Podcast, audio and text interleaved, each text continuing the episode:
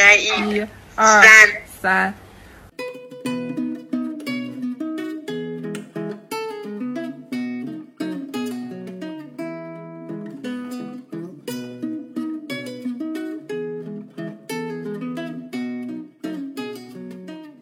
Hello，大家好，我是静静。我是噗噗，大家好呀，欢迎来到我和噗噗的节目，正在进行中，请鼓掌。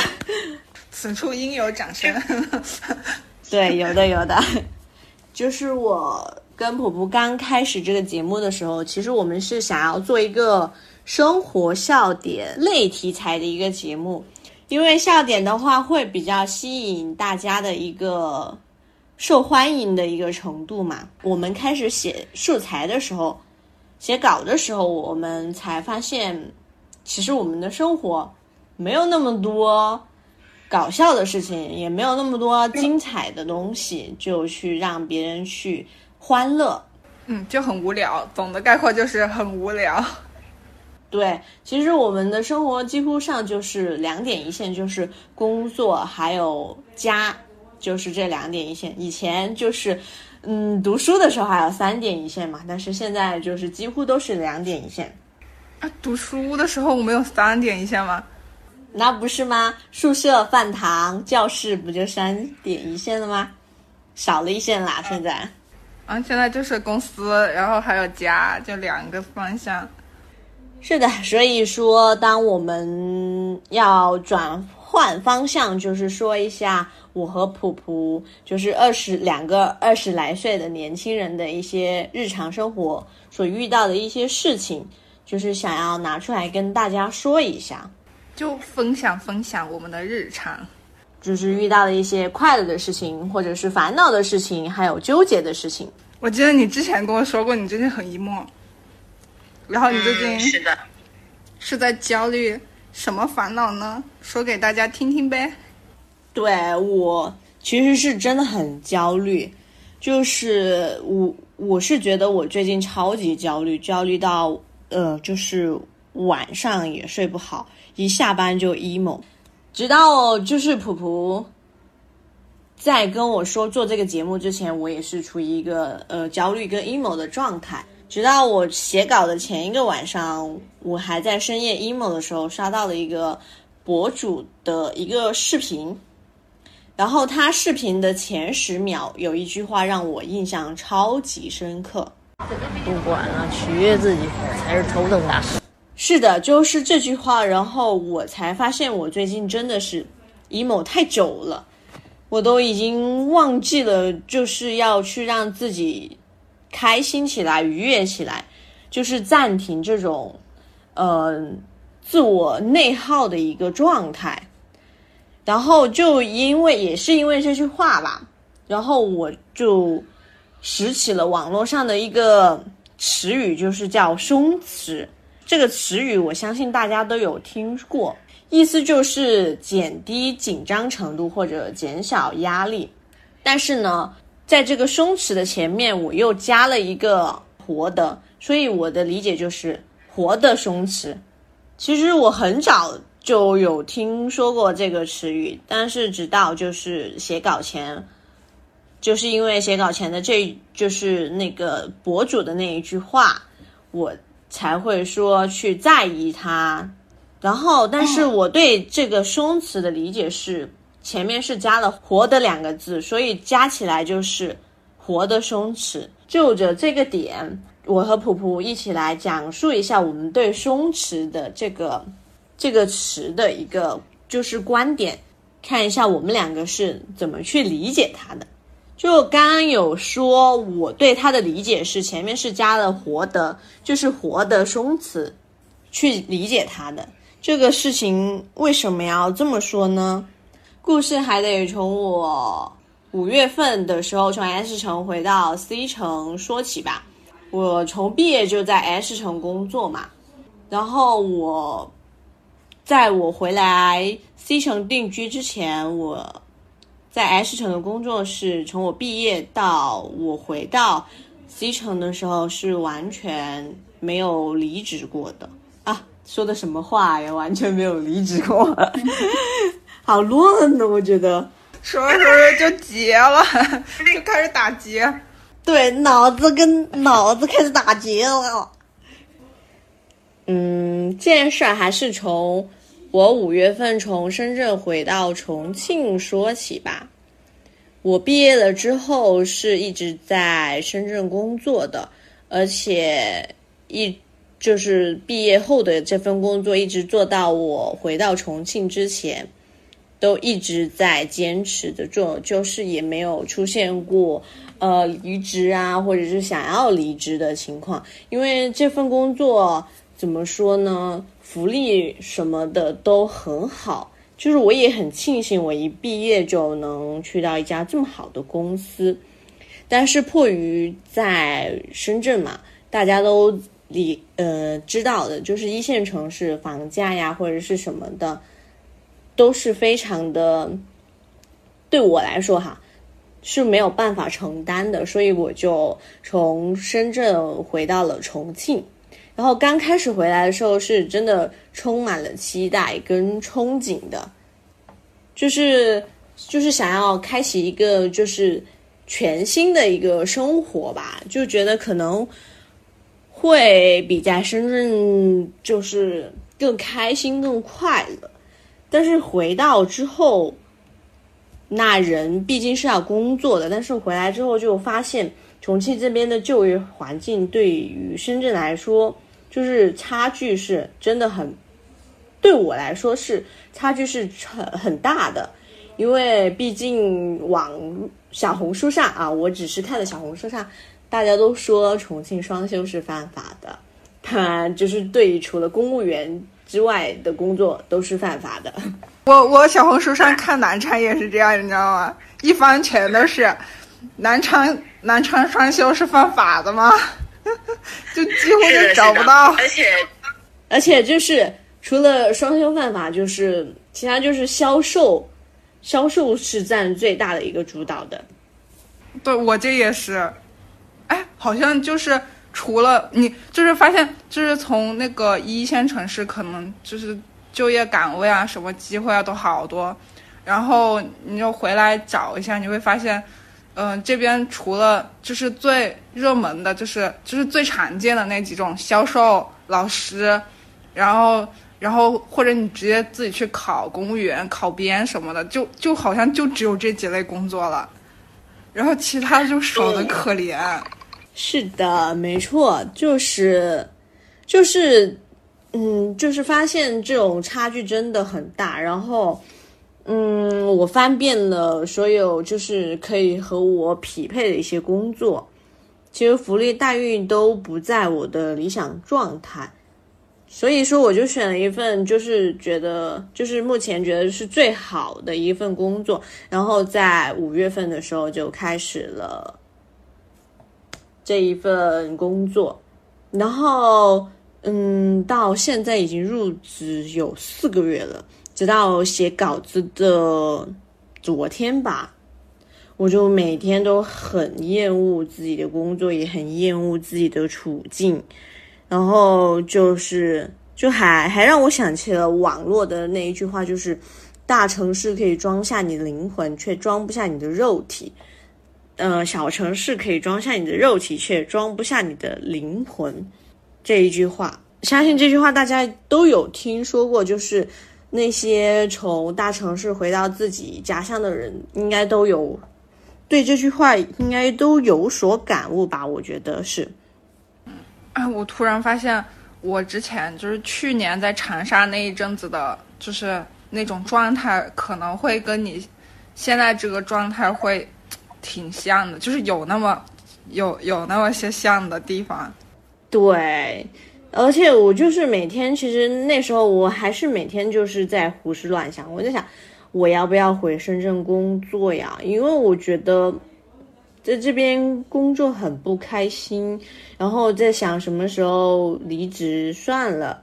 但是我又想想了这些事情之后，我发现我不能这样子随便的丢掉我的工作，因为我没有钱，因为要有钱才能继续生活。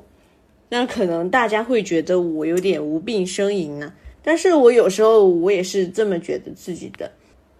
其实反观过来，我自己我还是觉得我自己的抗压能力没有以前好了，就感觉就是回不到以前的那种样子了。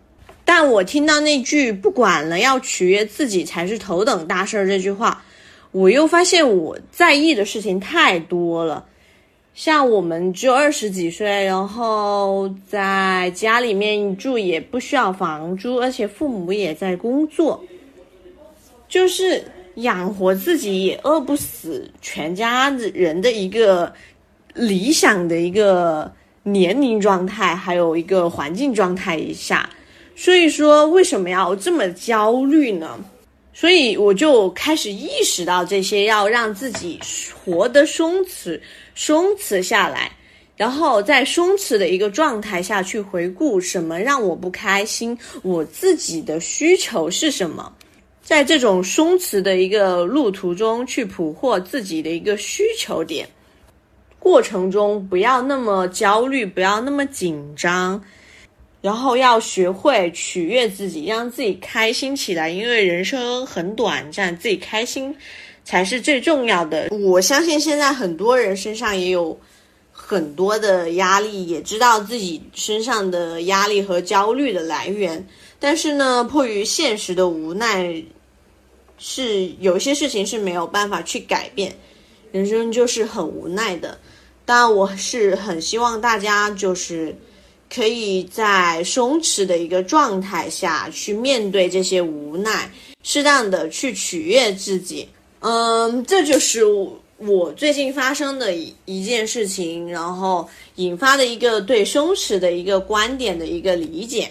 那我们一起来听听普普是怎么理解的呢？嗯，我的理解就是按自己的步调来，因为静静刚开始说要做这个主题嘛。